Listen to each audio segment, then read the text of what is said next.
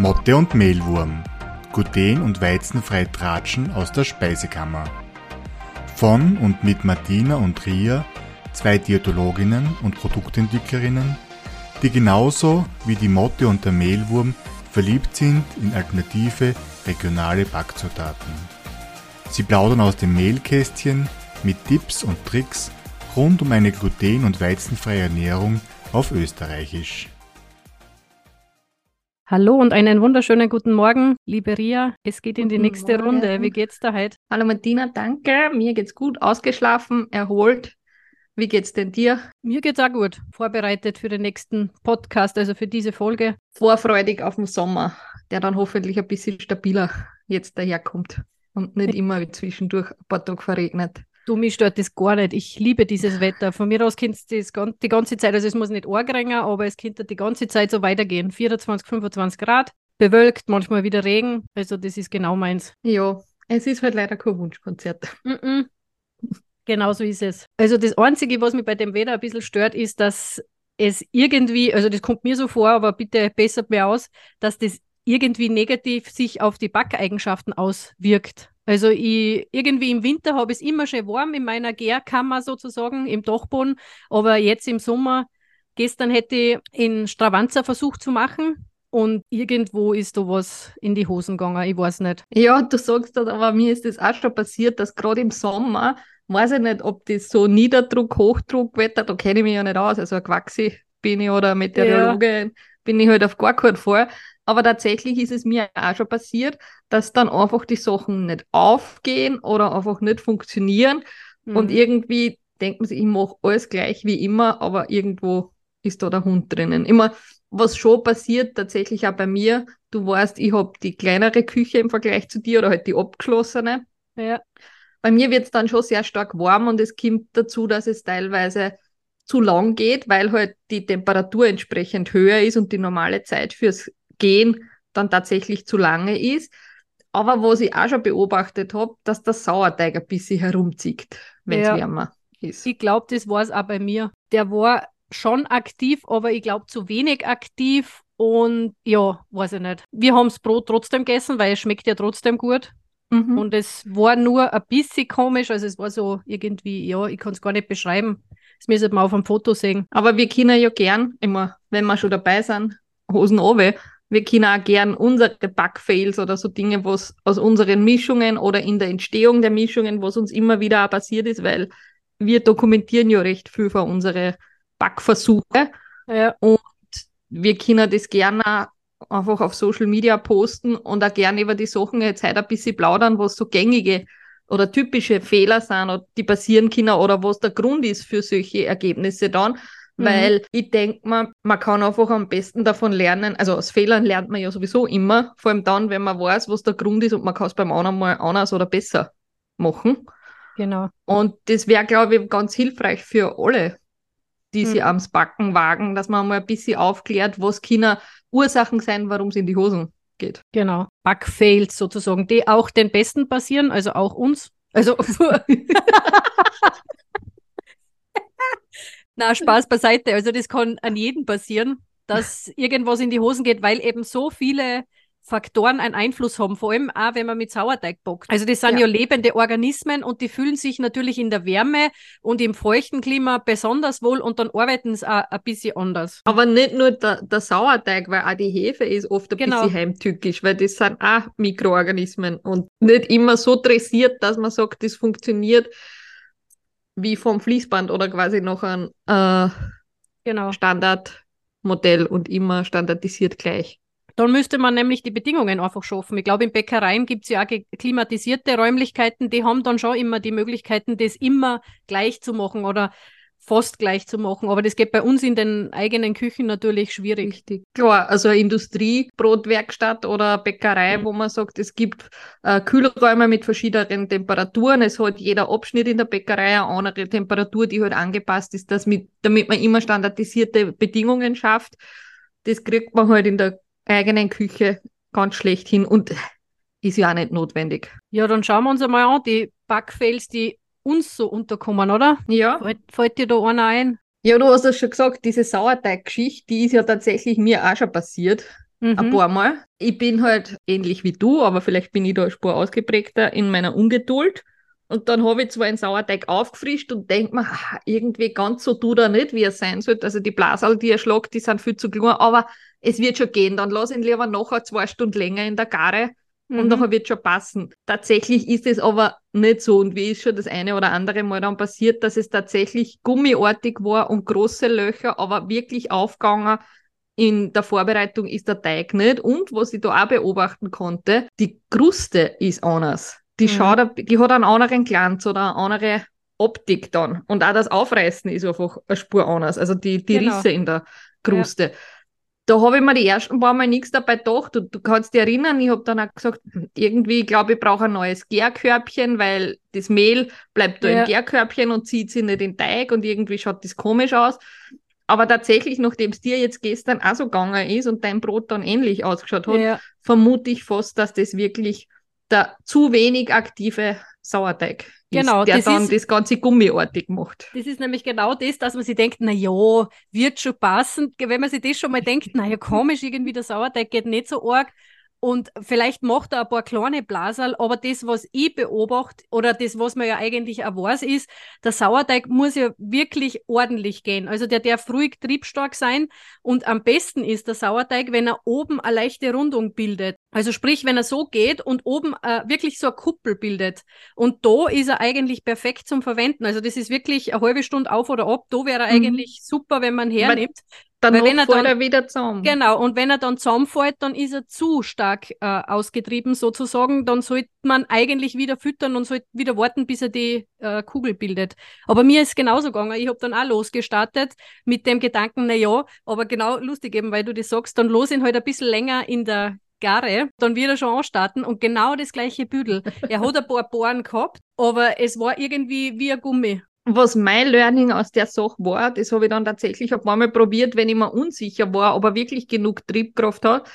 Ich habe ein bisschen Hefe zum Nachhelfen oder zum, zum Anstarten ja. der Gare dann in, im Brotteig selber schon mit eingegeben. Also da rede ich nicht von viel, sondern das ist wirklich so ein Bresal, also eine Messerspitze von frischer Hefe zum ja. Beispiel, dann kann ich wirklich auch trotzdem die sechs bis acht Stunden in der Gare lassen, weil mit einem Viertelwürfel Hefe auf ein halbes Kilo Brot zum Beispiel, äh, bin ich viel schnell. Also da muss ich ja. noch zwei Stunden wahrscheinlich backen, weil man davon geht.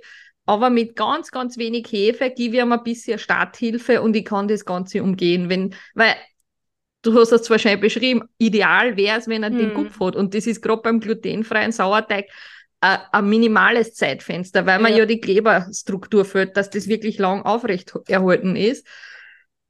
Aber ich kann halt nicht immer zu dem Zeitpunkt X, wenn der das Kupferschein hat, dann anfangen zu backen, weil, sag jetzt einmal, wenn man berufstätig ist oder sonstiges, dann muss ich mir es halt so einteilen, dass ich sage, wenn ich nach der Arbeit dann in der Früh setze ich den Teig an mhm. und dann ist mein Tipp wirklich mit ein bisschen Hefe nachhelfen.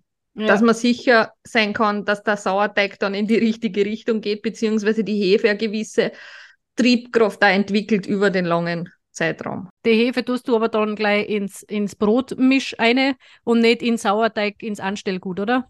Genau, das tue ich dann, weil wie gesagt, vom Anstellgut aus dem Kühlschrank raus kann ich ja noch nichts sagen. Da mhm. weiß ich nicht, wie aktiv der jetzt gerade ist oder wie ausgehungert oder sonstiges oder ob er die Umgebungstemperatur jetzt leiden mag oder nicht sondern ich probiere das in Sauerteig in aufgefrischt und dann in a, quasi ansetzen für, mhm. ein, für einen Brotteig. Aber die Hefe gebe ich eigentlich erst, wenn ich unsicher bin, ob der Sauerteig aktiv genug ist, in den Brotteig dann hinein. Okay, ja.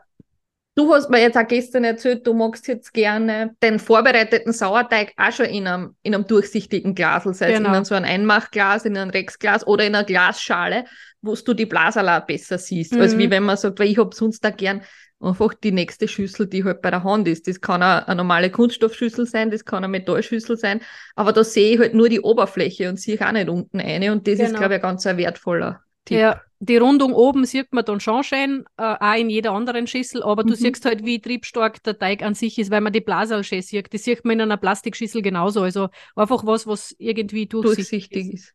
Genau.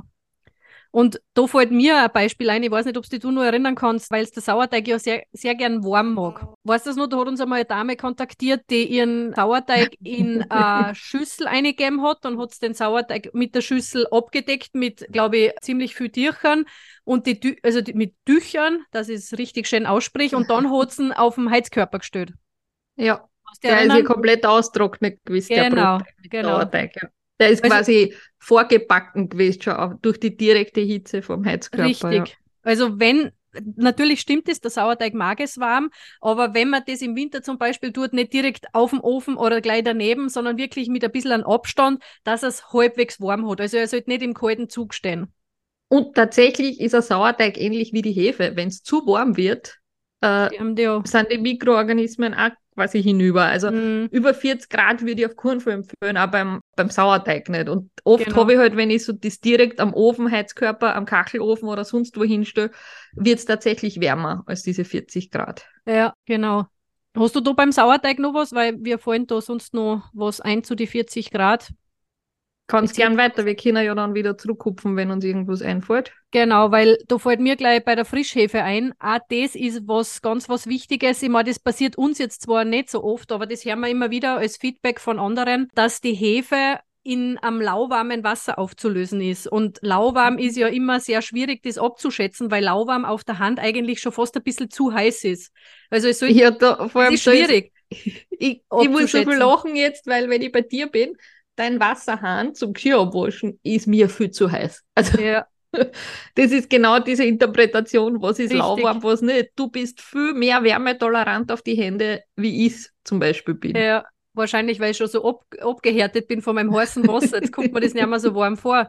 Aber wenn man nämlich die Hefe dann in einem zu heißen Wasser auflöst, also alles, was über 40 Grad ist, dann sterben wiederum die Hefen ab. Und dann hat man keine triebaktive Hefe mehr für sein Gebäck. Und dann wundert man sich, wenn es nicht aufgeht. Tatsächlich ist es aber auch da sehr spannend, ähnlich wie beim Sauerteig mit seinem Gupf. Es gibt da so ein Zeitfenster oder ein Temperaturfenster, weil um die 37 Grad zum Beispiel ja. magst die Hefe extrem gern. Und gerade bei einem Germteiggebäck sagt man, die Hefe in der Milch mit 37 Grad auflösen, damit es hinten noch länger flaumig und frisch bleibt. Also mhm. zwischen 37 und 40 Grad ist nicht mehr viel Spielraum. Das kann und ich trotzdem mit der Hand ist das Optimum, nein, und das ja. Optimum ist halt wirklich kurz bevor es zu heiß ist ja. eigentlich. Und genau. unser Trick ist ja tatsächlich, wir arbeiten mit einem Thermometer. Genau, das wollte ich nämlich auch gerade sagen. Dass, auf das wollte ich eigentlich hin, dass man die drei Grad, wie du so schön sagst, nicht einfach mit der Hand ablesen kann, sondern das Thermometer kann man wirklich für alles brauchen. Also wir kommen dann auch später noch dazu. Es gibt mehrere Einsatzmöglichkeiten für das und das würden wir auch, glaube ich, so als Tipp mitgeben, oder? Das bocken wir auch in die Show Notes unbedingt sowas. Ja kostet nicht viel, liegt im Kastel, braucht nicht viel Platz und ist Gold wert. Also es ist mhm. egal, ob man es jetzt fürs Brotbacken nimmt, du sagst, dass es kommt dann hinten noch, noch ein bisschen was dazu, weil es auch alles, was Kerntemperatur oder sonstiges ist, ich verwende es, wenn ich Schokolade mache, dass ich die Temperatur checken kann, damit es den Glanz nicht verliert. Also es sind so viele verschiedene Kleinigkeiten, wo ich einfach das eine halt und es funktioniert. Also es genau. ist wirklich Gold wert. Das kostet übrigens 10 Euro. Das ist wirklich eine Investition, was sich sehr wohl auszahlt. Und dann ist es tatsächlich super, weil dann kann ich schauen, okay, wie warm ist jetzt die Milch oder wie warm ist jetzt das Wasser und ich tue dann halt immer ein bisschen, tue es dann kalt stellen, wenn es mir zu warm wird, aber ich tue tatsächlich warten, bis die gerade dann runtergehen und dann tue ich erst die Hefe auflösen. Mhm. Genau. und das sind aber wirklich so Kleinigkeiten, nur die ganz entscheidend sein können im Backergebnis hinten noch. Ja, genau. Bei der Hefe was auch noch ganz wichtig ist, ich meine, das ist bei allen Triebmitteln irgendwie wichtig, weil die sind ja nur aktiv, wenn sie noch nicht abgelaufen sind. Also ich habe es bei meiner Germ oder bei meiner Hefe oft gemerkt, wenn sie im Kühlschrank liegt und ich habe sie teilweise schon verwendet, dann schaue ich aufs Ablaufdatum und dann ist sie tatsächlich schon ein bisschen abgelaufen. Mhm. Man kann Glück haben und sie kann nur sehr wohl gut funktionieren, aber man kann auch Pech haben und sie funktioniert nimmer. Ja. Dann tue ich es immer gern aktivieren vorher. Ich meine, das tue ich sowieso meistens. Ich löse sie in Wasser auf und schaue dann halt, ob sie nur eine Triebkraft hat. Ich weiß nicht, wie du das machst. Ich tue immer ein bisschen an Zucker dazu. Und wenn sie dann so zum Arbeiten anfangen, weiß ich, okay, die kann ich noch verwenden. Genau. Also beim Brot nehme ich weniger in Zucker, sondern es tut auch ein halbes Teelöffel genau. Reismehl zum Beispiel. Also ich gebe der Hefe einfach Nahrung, egal ob das ein paar Bresel Zucker sind oder Mehl, so dass man einfach merkt, halt fangen sie an zum Arbeiten oder nicht. Genau. Also Flüssigkeit und ein bisschen Kohlenhydrate. Genau. braucht's. Also das mache ich auch sehr gern, vor allem wenn ich mir unsicher bin. Vielleicht da noch zur Hefe, also zur Frischhefe, die kann man natürlich auch einfrieren. Das ist was, was meine Mama immer macht. Also Ja. die hat immer zwei, drei Würfel gern im Tiefkühler, wenn es einmal sein muss, dass man am Wochenende anfängt zum Backen oder so. Geht natürlich, aber da hat man genauso das Risiko, dass einfach die Kälte die Hefen beleidigen kann. Sagen wir es so, Mhm. das muss nicht komplett abgestorben sein. Also selbst dann würde ich auch versuchen, quasi das vorher zu checken, ist sie aktiv oder nicht. Also Genau. kann man ruhig auf sicher, ist sicher einen Würfel einfrieren oder wenn man mal zu viel hat, weil das kennt man ja auch. Man hat sich fürs Wochenende gerechnet, ein Würfel, ein Würfel Hefe, weil man weiß, man will backen. Unverhofft kommt oft, man ist gar nicht daheim, man ist eingeladen oder sonstiges, die Hefe liegt im Kühlschrank. Ich komme die nächsten Tage nicht da, dazu und auf ja und nein ist sie abgelaufen. Bevor das Mhm. passiert, in Tiefkühler und das andere Mal nehme ich es außer und kann halt, wie gesagt, einfach vorher aktivieren, weil es auch schon drum ist, zur Not ist nur die Hefe hinüber. Aber Mhm. meine restlichen Zutaten kann ich anderwertig verwenden. Also das ist einfach so ein kleiner Spartipp auch irgendwo, weil es Genau. ja auch schon drum ist, wenn ich hochwertige Mehle dann verarbeitet habe und ich kann das Brot nicht essen, weil es einfach nicht aufgegangen ist. Ich meine, einfrieren kann man theoretisch auch in Sauerteig. Genau, aber da gilt das gleiche Prinzip Genau. in Wirklichkeit. Das ist äh, ein bisschen ein Lotteriespiel, ob es die Mikroorganismen überleben oder nicht. Genau. Oder in welcher Anzahl sie überleben. Gut. Fällt dir noch was zur Frischhefe ein? Ich überlege gerade. Also was ich gern mag, ich habe es früher einfach offen im Kühlschrank über den Milch, also in der Tür liegen Genau. gehabt. Was ich jetzt seit neuestem mag, ich gebe es in einen Glasbehälter mit einem Deckel. Sie bleibt dadurch eine Spur länger feuchter, weil die ist nur im Papier eingewickelt, die trocknet dann natürlich auch aus. Das, ich weiß nicht, ob das wirklich einen Unterschied dann hat aufs Backgut oder nicht, aber ich mag es gern schön bröselig. Also, wie soll ich sagen, ich mag es gern einfach so teilen und nicht die ganz arg bröselige, dass man, wenn ich das Backerl aufmache, gleich eine bröselt irgendwie, Ja. sondern ich mag das gern, dass genug Feuchtigkeit drinnen ist, dass ich einen schönen halben Würfel abbrechen kann. Und aus dem Grund gebe ich es einfach in ein geschlossenes Behältnis in den Kühlschrank, weil es langsamer austrocknet. Genau, dann springen wir von der Frischhefe auf die Trockenhefe, oder? Was uns da so Ja, das ist auch ein ganz öfters einmal Thema. unterkommt. Ich habe nämlich ein super Zitat gefunden von der Eva Lipp. Darf ich dir das so Mhm. vorlesen? Vielleicht Trockengerm, kurz äh, äh, ja, erklärst du noch, wer die Eva Lipp ist? ja, genau. Die Eva Lipp ist eigentlich eine äh, Brotspezialistin. Also, wenn ich an Brotbacken denke und an die steirische Brotkultur, dann fällt mir sofort die Eva Lipp ein. Mhm. Sie Sie ist, ist eine auch federführend gewesen in die ganzen äh, Brotprämierungen in der Steiermark, Genau. also auch Ausbildung hin zum Brotsommelier. Also die Mhm. ist da wirklich eine ganz äh, einflussreiche Persönlichkeit zum Genau, Thema sie hat auch Brot. Bücher geschrieben übers Brotbacken, jetzt zwar nicht übers Glutenfreie, wobei sie macht auch glutenfreie Backkurse, aber ihre Spezialität ist, glaube ich, so das äh, steirische Bauernbrot, also wirklich die Mhm. Brotkultur. Ich weiß jetzt gar nicht, ob es österreichweit ist, aber halt das so verbindet Sie ist aus der Steiermark und Genau. quasi von dort aus agiert sie. Und klar kennt man sie, glaube ich, österreichweit, aber Genau. Ja. Und ich habe bei ihr einmal einen Backkurs gemacht. Das war zwar auch ein normaler Backkurs, also das war noch weit vor meiner Glutenfreizeit sozusagen, aber da habe ich eigentlich meine Leidenschaft zum selber Sauerteigbrot backen generiert, kann man sagen.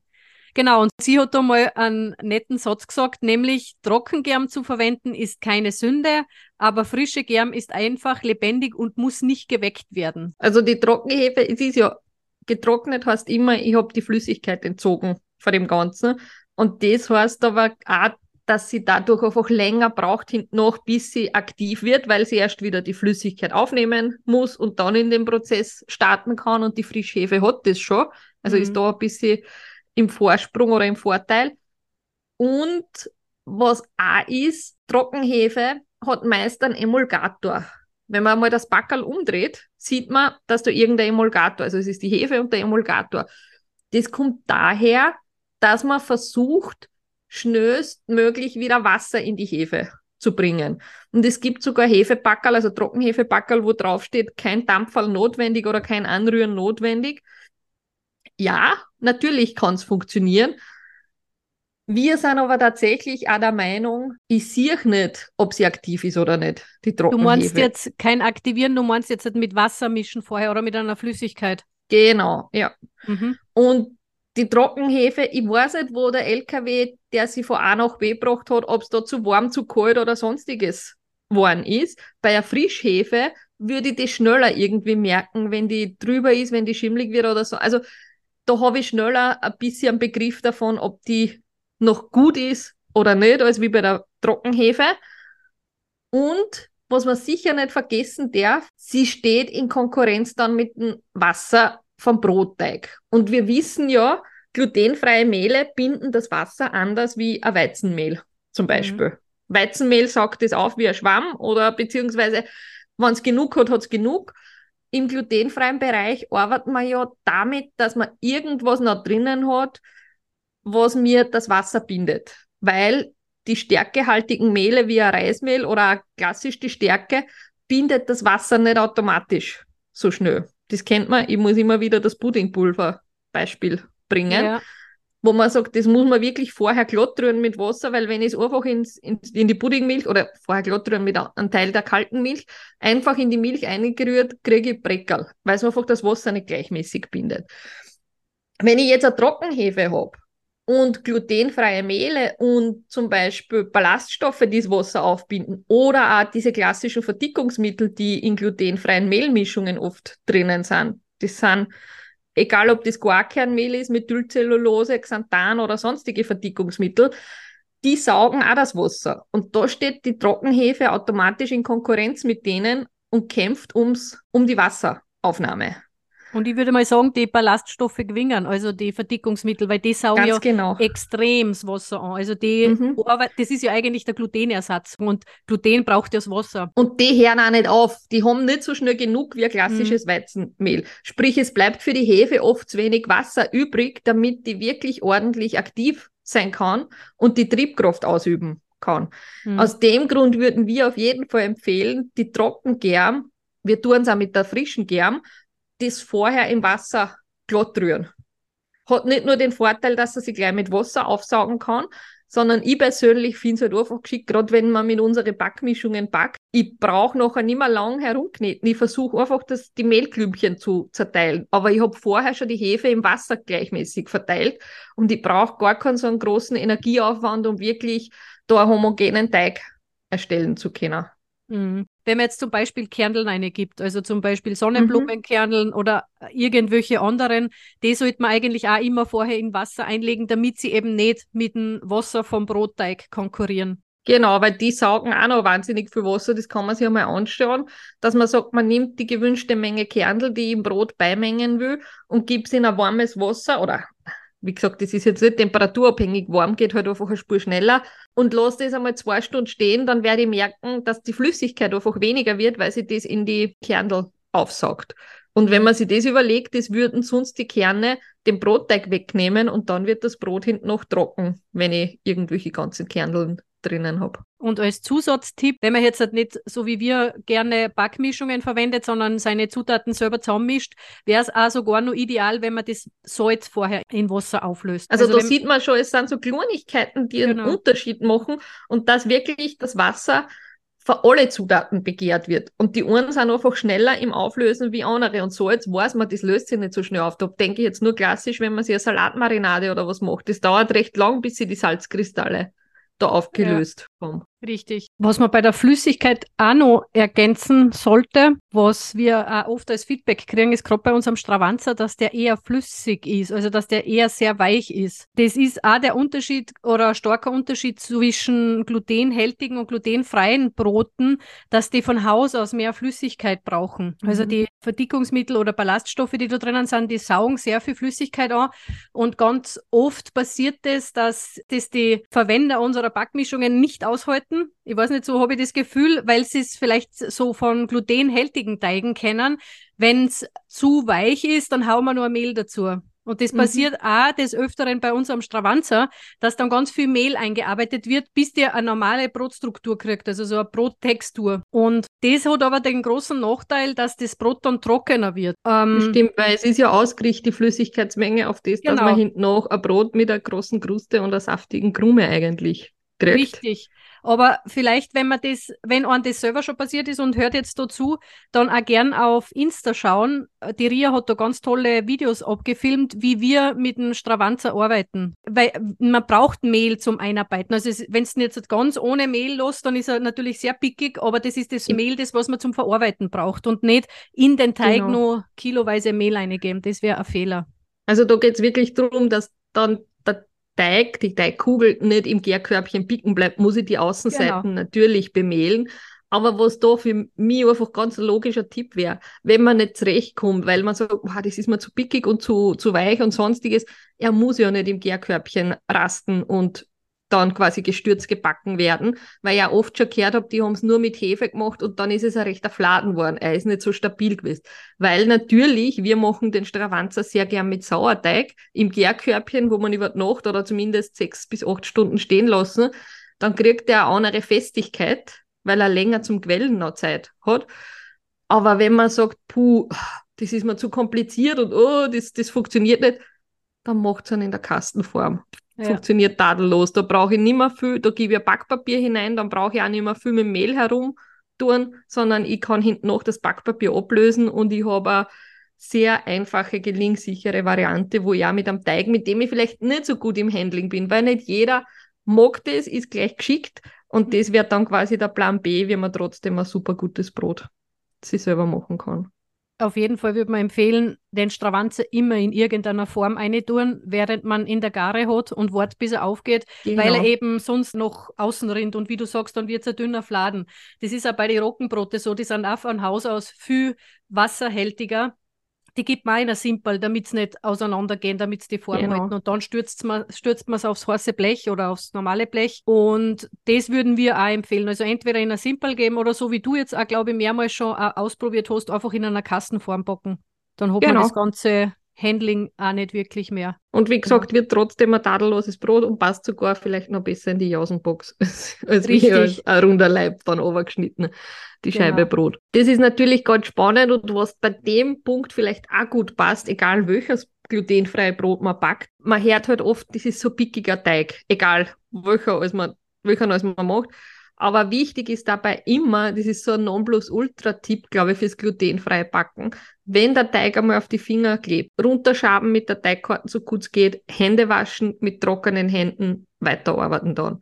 Mhm. Also es macht gar keinen Sinn, mit den pickigen Händen den Teigklumpen wieder anzugreifen, weil dadurch verschlimmere ich das Problem einfach, weil dann pickt schon auf die Hände, ich hole das aus dem Teig raus oder es, es wird nicht besser, sondern wirklich Break, Hände waschen, abtrocknen und dann wieder weiterarbeiten. Das und ist, glaube ich, so ein ganz ein wesentlicher ja, Punkt. Genau, ich würde so, so, sogar sagen, das ist einer von den wichtigsten Punkten überhaupt, weil das führt dann wieder dazu, dass die Leute hergehen und viel Mehl reinhauen. Richtig. Damit der Teig eben nicht irgendwie an die Finger klebt. Und das ist auch wirklich ein Punkt, den möchte ich nochmal wiederholen. Wascht euch die Hände. Jetzt nicht vorm Backen, damit man dann ein sauberes Brot hat, sondern wirklich, wenn die Hände picken. Wir haben das schon so oft gesagt, die Leute hören dann mit einem Ohr zu, das geht links eine, rechts wieder aus und dann kriegen wir das Feedback, der Teig pickt so man muss oder man sollte, müssen tun wir überhaupt nichts, aber man sollte Tipps, die man bekommt, dann auch beachten, weil das wirkt sich einfach aufs Bocken aus. Es gibt Menschen, die haben mhm. mehr Erfahrungen mit dem glutenfrei Bocken und es gibt Menschen, die haben vielleicht weniger oder überhaupt keine. Und wenn man dann hergeht und seine bisherigen Kenntnisse des glutenhältigen Backens mhm. anwendet, dann wird das einfach ein Griff ins In Klo. Ich sage das jetzt ja. einfach einmal. Und das frustriert, aber du musst scheinbar ja jeder durch, weil das ist einfach so angelernt und man lässt sich dann auch nicht irgendwie was sagen. Und darum lasst euch das sagen, Hände waschen ist sicher ein ganz ein guter Tipp, wenn das ganze Zeugs auf die Finger klebt. Das ist und ein richtiger Gamechanger. Ganz generell wer uns die Videos einmal schon angeschaut hat, wir bearbeiten in Teig eigentlich nicht mit den Händen. Wir arbeiten alles mit Teigspachtel und Teigkarten, weil dadurch vermeidet man das natürlich auch, dass ich pickige Hände habe. Und wenn ich dann sage, ich habe das schon vorbereitet, gebe ein bisschen Mehl außen hin und kann das wohin geben, dann, also es ist einfach wirklich ein glutenfreier Teig, ist tatsächlich ganz anders wie ein glutenhältiger Teig. Und ich habe da auch sehr, sehr lang gebraucht. Genau das, was du beschrieben hast. Ah, das habe ich ja immer schon so gemacht. Warum geht das da jetzt nicht so? Und das wird mhm. ja da auch so gehen. Das sind zwei verschiedene Welten. Das ist einfach auch technologisch ganz was anderes. Und da ist es echt ratsam, entweder alles, was man vorher gewusst hat vom glutenhaltigen Backen, wirklich zu löschen oder auf die Seiten zu legen und wirklich so kleine Tipps, die noch so banal klingen mögen, und vielleicht gar nicht relevant waren in früheren glutenhaltigen Backen, dann echt zu beherzigen, weil die helfen und bringen weit weniger Frust und Sauerei in die Küche. Mhm. Was auch sicher noch ein ganz wesentlicher Unterschied ist zum glutenhaltigen Backen, ist, dass eben das gebundene Wasser, wir haben es vorher schon gesagt, das anders gebunden wird, weil das Gluten, was sonst das Wasser bindet, nicht da ist. Deswegen haben wir die Stärke, wir haben die, die Ballaststoffe oder irgendwelche Verdickungsmittel drinnen, die das Wasser binden. Und die geben das natürlich beim Backen auch wieder anders ab als wie ein klassisches Getreide. Das heißt, das verdampft langsamer, wenig oder einfach anders. Es ist ja gar nicht wichtig, warum oder wieso oder wie das genau funktioniert. Aber die Konsequenz daraus ist tatsächlich, dass glutenfreie Brote oft eine Spur länger gebacken werden müssen oder bei einer höheren Temperatur, damit das gebundene Wasser für die Teigverarbeitung wieder verdampfen kann in der entsprechenden Menge. Es war nicht so, dass das Brot dann ganz trocken wird, aber es sollte dann nicht mehr sehr feucht oder gummiartig drinnen sein. Und da kommt jetzt wieder unser Thermometer ins Spiel, mhm. dass man wirklich sagt, ihr messt es nicht jedes Mal tun, aber es bockt jeder Ofen ein bisschen anders. Also jeder Ofen, Ofen wird anders heiß. Das heißt, ich muss einmal, ich kann mich orientieren bei Angaben, die bei Rezepten stehen, aber ich muss das für mich selber ausprobieren. Und die ersten paar Mal empfiehlt es sich dann wirklich mit dem Thermometer ins frisch gebackene Brot zu stecken und in der Mitte zu schauen, was habe ich für Temperatur. Und da ist wieder ein, ein ganz relevanter Knackpunkt oder Unterschied. Glutenfreie Brote brauchen eine höhere Kerntemperatur als wie klassische Brote. Da habe ich nur als Vergleich von meinem Brotbackkurs so um die 95 Grad wäre ideal. Wir sagen mhm. aber höher. Genau, 97, 97 Grad Minimum 98, oder so. Genau. Mhm. Und wenn man das ein paar Mal macht, dann hat man es ja eh. Dann weiß man, okay, der Ofen funktioniert so, die Zeit passt so.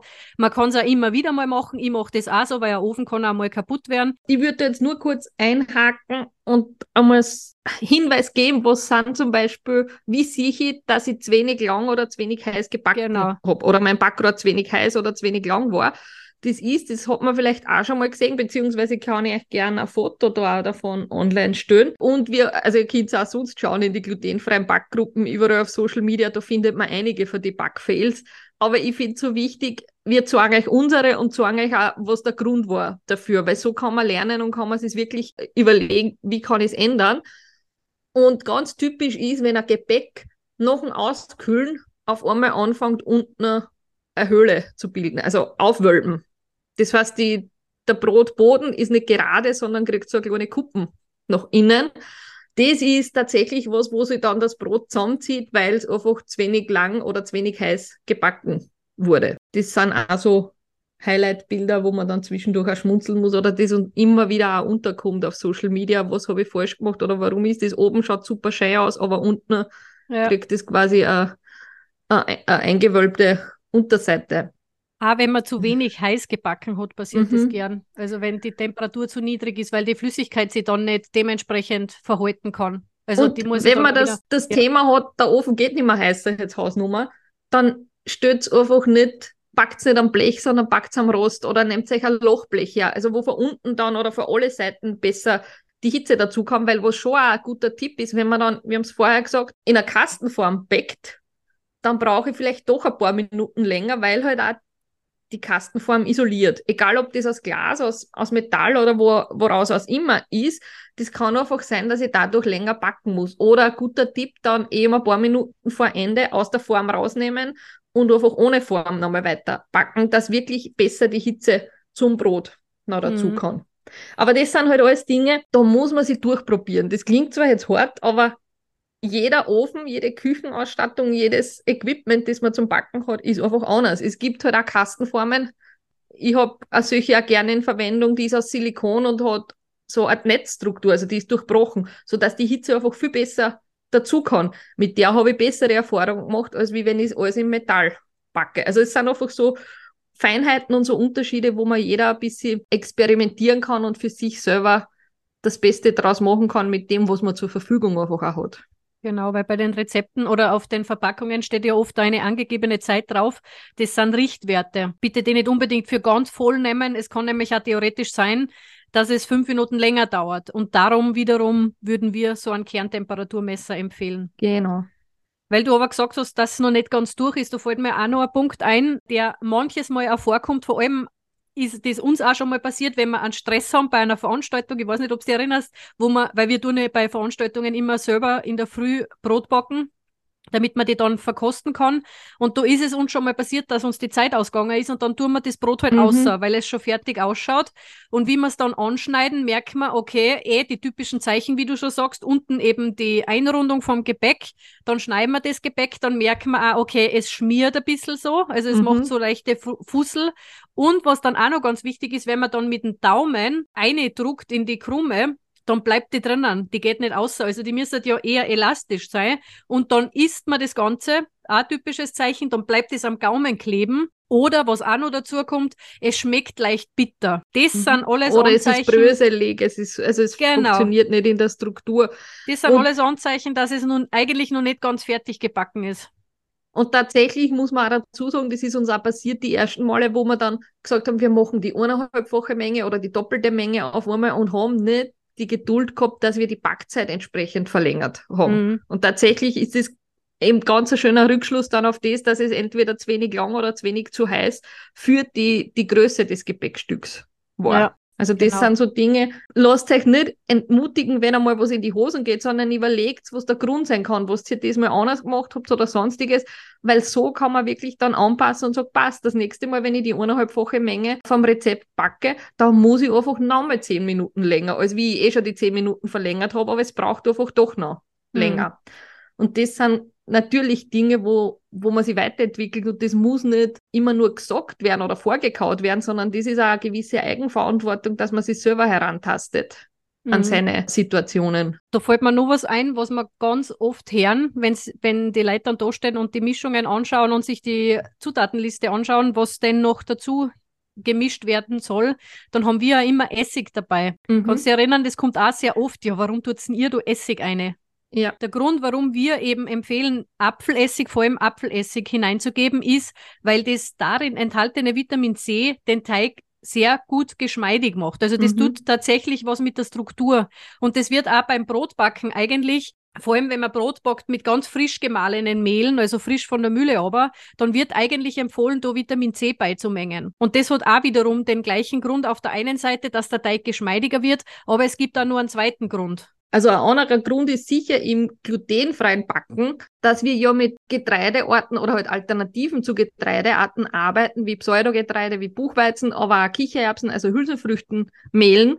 Und die sind im Grunde recht schwer bekömmlich, sagen wir es einmal so. Mal klar, der Sauerteig hilft uns da, das Ganze bekömmlicher zu machen in der in der Gare oder in der Fermentation. Wenn ich jetzt aber nur mit Hefe arbeite und keine lange Fermentationszeit, also einfach die Gare eine Stunde ist oder eine halbe Stunde, dann hilft mir die Säure aus dem Essig, damit das Ganze spur bekömmlicher und runder im Geschmack wird. Das heißt, der Essig hilft uns in zwei Aspekten und es ist kein großer Aufwand. Und wenn ich keinen Essig habe oder keinen Apfelessig, dann nehme ich einen normalen Essig und ansonsten habe ich vielleicht einen Zitronensaft, einen, einen Teelöffel oder irgendwas da. Es geht einfach darum, dem Ganzen ein bisschen Vitamin C beziehungsweise Säure zu geben, damit man sie einerseits leichter tut beim Verarbeiten des Teiges und andererseits auch im Geschmack sie was Positives draus mitnehmen mhm. kann. Die, die es probiert haben, die werden merken, ich schmecke hinten noch, also das Brot schmeckt nicht wirklich nach Essig.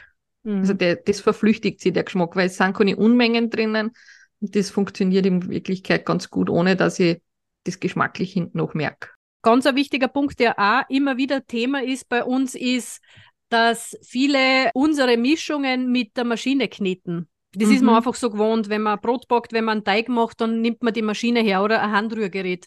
Das ist aber tatsächlich nicht notwendig und schädigt eigentlich eher das Backgut, würde ich jetzt einmal sagen. Weil ja. wir ja kein Gluten haben, was wir verkneten müssen, sondern wir haben eigentlich nur Zutaten, die mit Wasser versetzt werden müssen und da müssen wir nur schauen, dass das Mehl sich mit dem Wasser gut bindet, aber nicht zum Kneten anfangen. Also gerade dieser Gedanke beim Germteig ist es ganz, ganz massiv. Da ist wieder das Thema, ich habe früher gebacken und den Germteig, den muss man fest kneten und schlagen und die, der braucht die ganze Krafteinwirkung, damit sich das Gluten entfalten kann. Wie du so schön gesagt hast, wir haben kein Gluten drinnen und gerade unsere Hefeteigmischung, die reicht's, wenn man es wirklich glatt rührt. Die ist auch zu Beginn sehr flüssig. Da glaubt man nicht im, im ersten Moment, dass dieser Hefeteig werden kann. Also das sind wirklich Dinge, weg von alten Gedanken, wie man einen Hefeteig zubereitet, sondern wirklich einfach glatt rühren, du hast es schon gesagt, mit, mit Wasser vermengen, dass ich keine Teignester, also keine Mehlnester mehr habe und einen homogenen Teig, aber der schaut im ersten Moment eher aus wie ein Rührteig für einen Kuchen, als wie wirklich für einen Hefeteig. Und da gilt wieder, kein Mehl einarbeiten und nicht zu lange mit mechanischer Einwirkung, sprich mit Krafteinwirkung, kneten, verrühren oder sonstiges, sondern lieber mal zehn Minuten stehen lassen und nachher weiterschauen, weil da schaut die Welt schon wieder ganz anders aus und auf einmal habe ich wirklich einen, einen Teig, den ich bearbeiten und sogar flechten kann. Also wirklich, wo ich Formen draus mhm. kann. Und da ist aber sicher auch noch ein wesentlicher Punkt, da muss ich an meine Kindheit denken. Ich habe es geliebt, mit Germteig zu spielen. Also wirklich hundertmal einen Zopf zu flechten oder einen Knoten zu flechten, ein Brezel machen, das wieder zusammenkneten und nochmal. Je öfter ich das zusammengeknetet habe, beim klassischen Germteig mit klassischem Getreidemehl, also mit Weizenmehl zum Beispiel, der ist immer elastischer geworden. Also er hat sich auch weniger ziehen lassen, also mehr wie ein Gummi. Mhm. Aber es hat funktioniert, dass der hinten noch noch aufgegangen ist. Wenn man aber glutenfreie Hefeteige sehr oft zusammentut und wieder, und das passiert halt, weil dann der Zopf nicht so schön geworden ist, wie man sie vorgestellt hat, oder man hat sie verflochten, also quasi einen Strang verkehrt. Lasst es. Das Optische ist nicht so wichtig, aber wenn sie den drei, viermal zusammenknetet wieder, verändert sie die Struktur der Stärke und die Wasserbindung ist wieder eine andere. Sprich, auch die Wasserabgabe beim Backen ist eine andere. Es wird weniger abgeben, es bleibt im, im Teig drinnen und die Hefe schafft es nicht, da Luft eine zum mhm. Bringen. Und ich habe hinten noch ein gummiartiges, speckiges Teil, das keine Lufteinschlüsse hat und das auch ganz, ganz schlecht schon aufgeht. Also man merkt es da auch schon beim, in der Gare, also wenn es vorm Backen schon nicht wirklich mehr wird im Volumen, dann habe ich ihn höchstwahrscheinlich schon viel zu viel bearbeitet. Das ist aber auch von der anderen Seite, das, was mir passiert ist, letzte Mal habe ich die Gare übersägen beim Hefeteig. Mhm. Also habe ich auch unseren Stritzi gemacht und habe ihn schön warm gehabt und der ist aufgegangen und aufgegangen. Und haben dann ins, im Ofen eingeschossen und da hat er dann gar nichts mehr gemacht. Also da mhm. muss man auch aufpassen, dass man nicht übergärig macht. Aber zu dem Punkt noch, der Germteig mit Weizen, der lebt ja davon, dass du ihn drei, vier, fünf Mal zusammenschlagst. Und dann wird er immer besser und besser.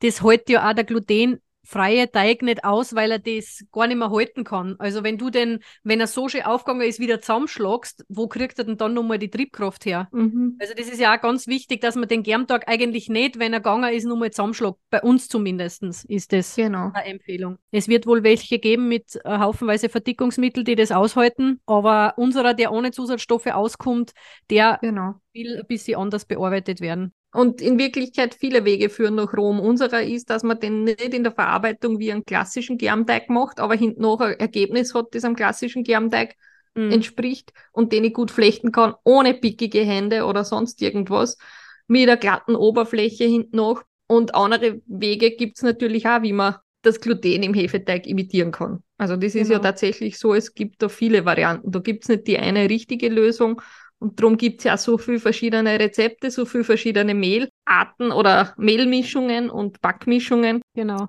Was vielleicht auch noch ein ganz wesentlicher Tipp jetzt ein bisschen am Rande vom Backen an sich ist oder von den Backfails, aber wenn man gebacken hat, dann will man ja lang was von seinem Gebäck haben. Also wenn noch was übrig ist, weil wenn es sehr gut schmeckt, ist es sehr schnell aufgegessen. Aber man kommt immer wieder dazu, dass es halt zum, darum geht, ein paar Tage das Gebäck zu essen. Und da ist, glaube ich, eines von den ganz wesentlichsten Messages, egal ob glutenfrei oder glutenhaltig, Brot gehört nicht kühl gelagert, also gehört nicht im Kühlschrank.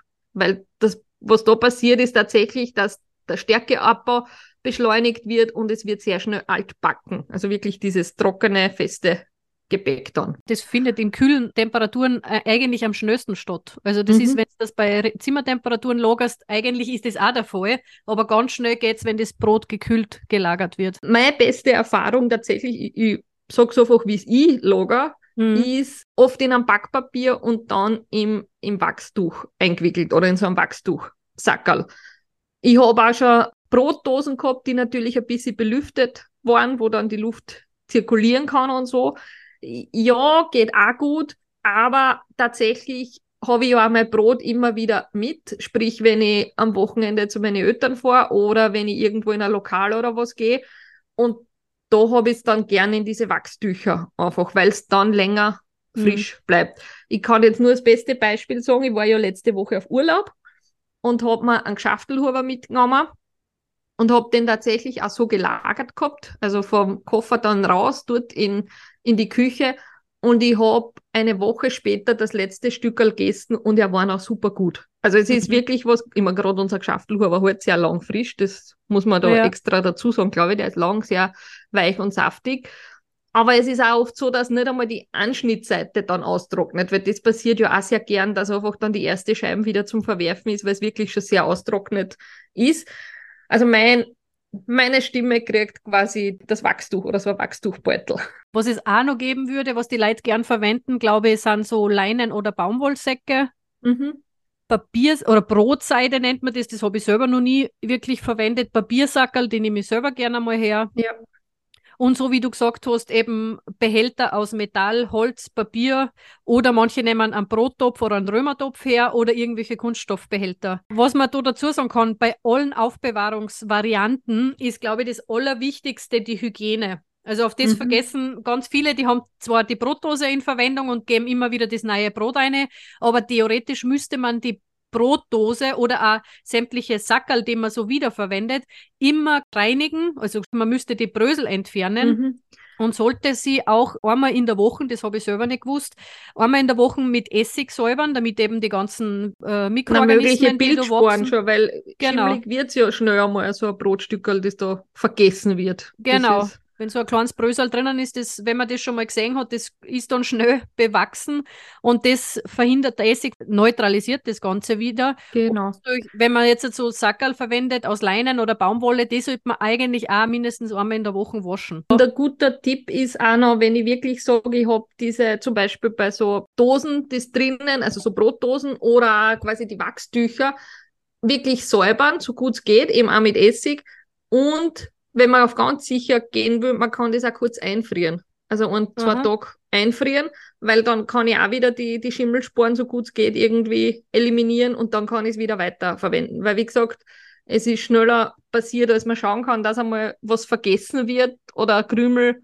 dann mhm. anfängt quasi äh, blaue Haare zum kriegen oder grün. Genau. ja. Und dann heißt es aber nicht, dass ich die Dose entzwingen muss oder sonstiges, sondern immer beim Wachstuch ist es nicht so tragisch, weil oft gibt es ja die ganzen Rollen, dann kann ich mal wieder ein neues hernehmen. Aber es geht auch ganz gut, dass man das mit Essig säubert und einfriert und nachher weiterverwenden kann. Also von meiner Seite her waren das einmal die Punkte, die mir so untergekommen sind in letzter Zeit. Hast du noch irgendwas? Ja. Na, akut fällt mir jetzt auch gar nichts ein. Wir stellen gerne ein paar Fotos und ich schreibe auch gerne dazu, was da schiefgegangen ist, dass man quasi den Lerneffekt hat, also dass ihr aus unseren Fehlern lernen könnt. Genau. Wenn ihr noch andere, sei es Fragen oder irgendwelche Dinge, immer her damit mit Fotos und Fragestellungen, wo man Kinder helfen euch natürlich gern weiter. Also genau. was die Ursache sein kann oder sonstiges. Manche machen es eh schon ganz brav und melden sie, wenn genau. irgendwas in die Hosen geht. Das, da machen wir uns dann immer gemeinschaftlich auf die Suche. Das ist für uns auch ganz spannend. Wir freuen uns natürlich immer wieder, wenn, wenn auch positive Rückmeldungen kommen. Also positive Natürlich. Ergebnisse abfotografiert werden. Und erreichen tut sie uns klassisch über Social Media, also unter Motte Mailwurm oder auch über Backmarie-Account. Und eine Mail darfst du uns natürlich auch gern schreiben unter podcast.mottemehlwurm.at. Und wir wünschen euch viel Erfolg, auch wenn es jetzt im Sommer vielleicht immer wieder ein paar andere Ursachen gibt, warum was nicht funktioniert oder das Backen nicht so tut, wie es sein sollte oder der Sauerteig vielleicht Spumpanadeln macht wünschen wir euch einen schönen Sommer und ich hätte gesagt, wir haben uns ein bisschen Urlaub vom Podcast verdient genau. und werden uns im August wieder melden. Richtig, wir machen jetzt einmal eine Pause, lassen euch ein wenig ausprobieren und sehen uns wieder am 2. August. Genau. Bis dahin wünschen wir euch schöne Sommertage. Lasst es euch es gut gehen, lasst es euch schmecken und genießt die Zeit bis dahin. Ciao. Tschüss.